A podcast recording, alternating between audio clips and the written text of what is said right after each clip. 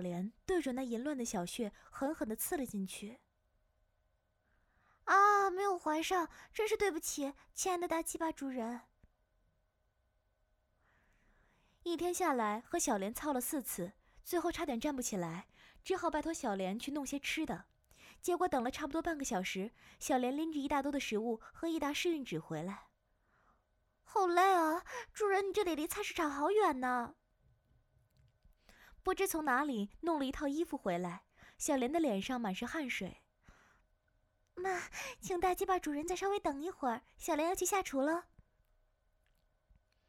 看着小莲蹦跶着去做饭，我忽然有了一种回到原来日子的感觉。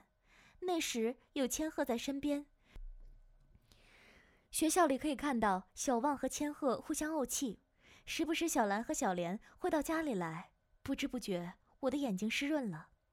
主人，主人，吃饭啦！不知过了多久，小莲在一旁摇晃着我，桌子上已经摆满了可口的饭菜。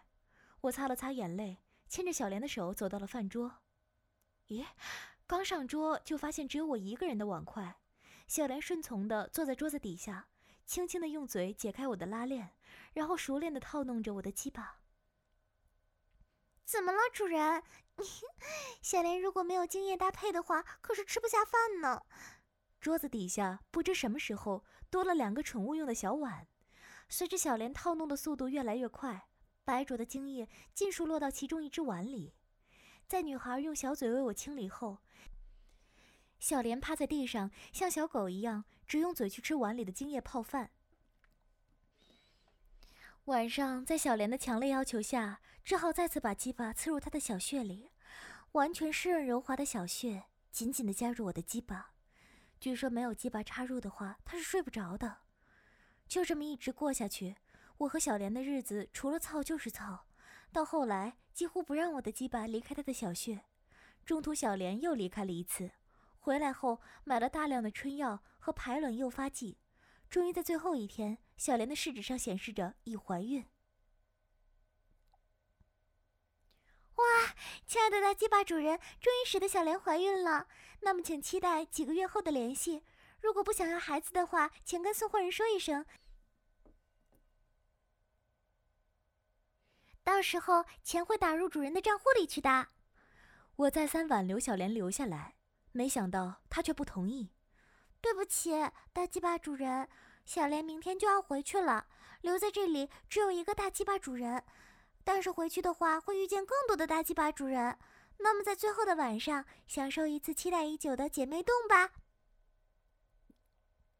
听到这句话，我一愣，再回过神来，小莲已经消失的无影无踪的。小莲，小兰，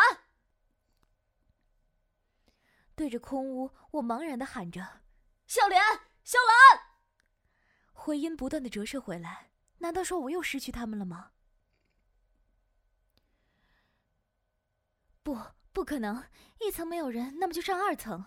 我一个屋子一个屋子的找去，但是没有找到他们的任何踪影。夜晚，我一个人躺在空旷的屋子里，回想着这几天和小莲的回忆。渐渐的陷入了梦乡。那，亲爱的大鸡巴主人，你看，小莲把谁带来了？迷迷糊糊的，就听见耳边有人在说话，伴随着若有若无的呻吟声，仿佛有人在我的身边。当我打开灯后，屋里忽然多了两团黑影。主人，为了达成你的愿望，小莲亲自去把姐姐给绑来了。七七尾莲不知何时换上了一身渔网服，只不过网口开得很大，胸前那对巨乳被渔网勒得紧紧的，红润的乳头也从网洞中探出来。再加上那扣住乳头的两颗紫红色宝石银环，下身也是如法炮制，因为一直处于发情状态，小小的阴蒂也变硬，从女孩的小穴口探出头来，配合着上面穿在乳头上的银环。少女的阴蒂上也被一只精致的蝴蝶饰品夹住，在肉眼可见的情况下，正不断的往下滴着饮水。而半蹲在小莲的脚边，她的姐姐七七尾兰却是穿着一身最为普通的女生校服。系着红领巾的纯白的半截袖校服上，两个可疑的凸点正顶着衣服的胸口处，看上去应该是没穿内衣。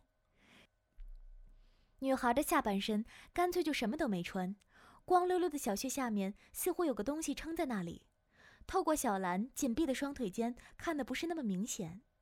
嘿 嘿嗯，我就知道，主人一眼就看到姐姐那小穴的不正常了。来，亲爱的姐姐，分开你的双腿，让大鸡巴主人好好看清楚那是什么。小莲戏谑地摸着小兰的肚子，我这才发现小兰的肚子上竟然鼓起了一大块，难道已经怀孕了吗？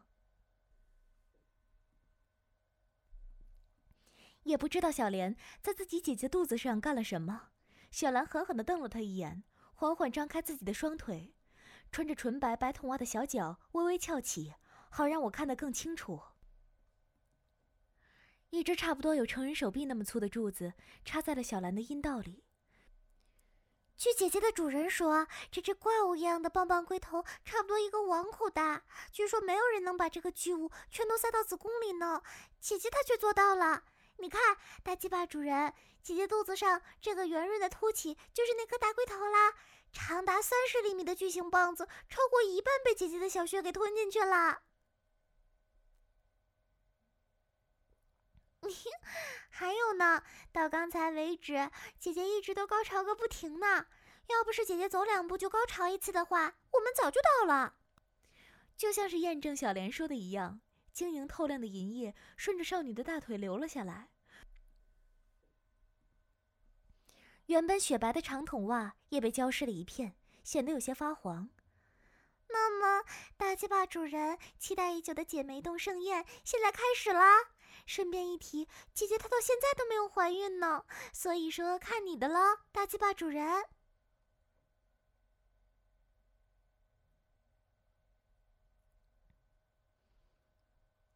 早晨，久违的阳光照到我的脸上，被晃得金星四射的我终于醒来了。小莲，小兰，依旧是空旷的大屋，双胞胎姐妹们也不知去了哪里。啊，原来是做梦啊！我叹了口气，起身收拾床铺。看到床单上那一坨精斑，我不禁有些苦笑。昨天晚上梦到了双胞胎姐妹，整整和他们操了一夜。早上醒来时，发现竟然梦遗了。呃。正当我收拾床单时，靠左边的铺上被揉成一团的东西引起了我的注意。这，这竟然是小兰穿过的长筒袜，袜子上布满了精液和少女的饮水。我贪婪地闻着，这是他们俩留给我的最后纪念了。亲爱的大鸡巴主人，小兰最后一次这么称呼你。为了答谢主人对于我们这群下贱奴隶的喜爱，请主人您在某月某日到某某地方。千鹤妈妈、林姐姐、小旺姐姐和我们会在这里等待着主人们的到来。最后，饭桌上这封莫名其妙的信引起了我的注意，上面说的千鹤和小旺他们都在那里。看了看日期，还差五天就要开始了。我用力捏着手中的信，连最后那块阴部扩印都没有注意到。我望着空空如也的屋子，为了寻找千鹤，我已经变卖了所有的家具，现在就剩一张床、一台电视和一台 DVD 播放机在这台屋子里。地板上全是射过精的卫生纸，我抱着肩膀，小声的抽泣起来。